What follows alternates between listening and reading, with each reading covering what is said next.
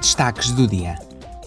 Hoje, a Comissão dos Orçamentos recebe o comissário Johannes Hahn, que proporá uma solução estrutural para financiar a Ucrânia em 2023. Os eurodeputados querem um orçamento da UE resiliente e adaptado aos novos desafios, uma vez que o quadro financeiro plurianual não foi concebido para fazer face aos atuais acontecimentos, como a guerra na Ucrânia. Os eurodeputados também votarão uma iniciativa do Parlamento Europeu. A proposta consiste em mobilizar 720 milhões de euros do Fundo de Solidariedade da União Europeia para os Estados-membros.